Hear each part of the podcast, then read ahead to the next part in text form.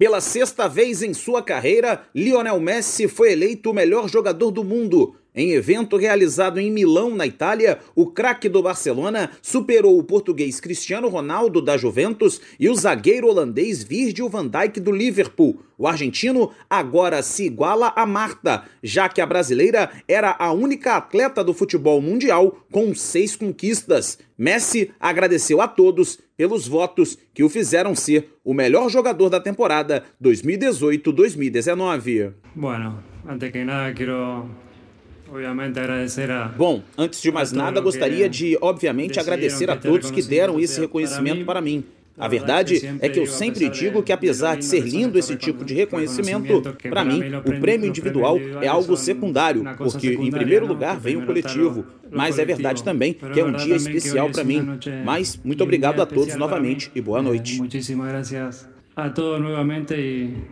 A seleção do ano da FIFA no futebol masculino teve Alisson no gol, Delite, Sérgio Ramos, Van Dijk e Marcelo, Modric, De Jong, Mbappé, Hazard e Messi. Cristiano Ronaldo, que fechou o time, não esteve presente na cerimônia. O Brasil foi representado no evento em duas ocasiões, em uma delas no prêmio de melhor goleiro da última temporada. Alisson do Liverpool superou o companheiro de seleção brasileira Ederson do Manchester City e o alemão do Barcelona Mark ter Stegen. O goleiro brasileiro recebeu o prêmio das mãos de Marta. A jogadora foi escolhida para o time ideal da FIFA no futebol feminino. O camisa 1 dividiu a conquista com os jovens brasileiros que sonham em jogar futebol. Estou sem palavras, realmente obrigado Deus por me abençoar com tanta tanta honra de estar aqui num lugar como esse recebendo este prêmio de uma grande atleta, a Rainha Marta do nosso país.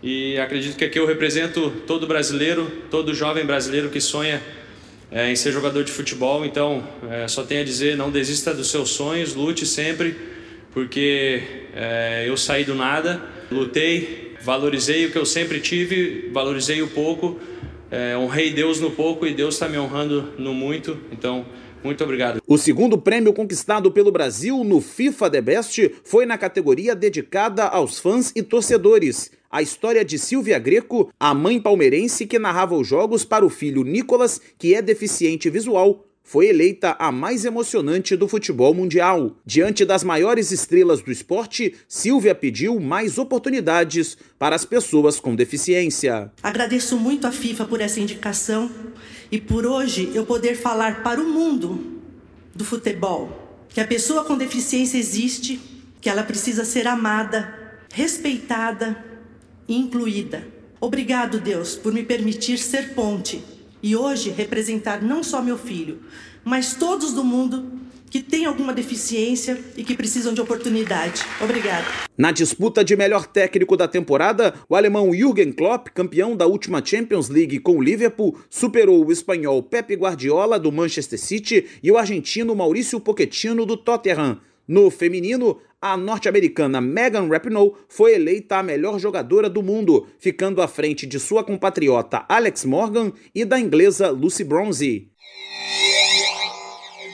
Fechando a primeira rodada do retorno da Série A, o Havaí venceu o Atlético Mineiro por 1 a 0 e deixou a lanterna da competição, chegando a 16 pontos e agora está a 3 de sair do Z4. Esta é a primeira rodada depois de 12 que o Havaí não fica na última colocação do Campeonato Brasileiro. Esta foi a terceira vitória do time catarinense na competição e apenas a primeira jogando em seus domínios. A conquista foi muito comemorada pelos jogadores e também pelo técnico Alberto Valentim. Muito importante, é, porque a gente consegue diminuir aí, na minha opinião, ainda são nove equipes lutam contra o rebaixamento. A gente conseguiu tirar de algumas dois pontos, de outras três pontos. Né? Diminuímos agora a distância daquele que não cairia hoje, passamos para três, mas a gente tem que estar tá com o pé no chão para continuar essa caminhada que ela é muito dura, mas eles estão de parabéns porque não é fácil vencer o Atlético Mineiro. Já o lateral direito Guga do Atlético Mineiro fala que a pressão para a conquista de resultados no Atlético é grande e já começa a pensar na partida de quinta-feira pela Copa Sul-Americana.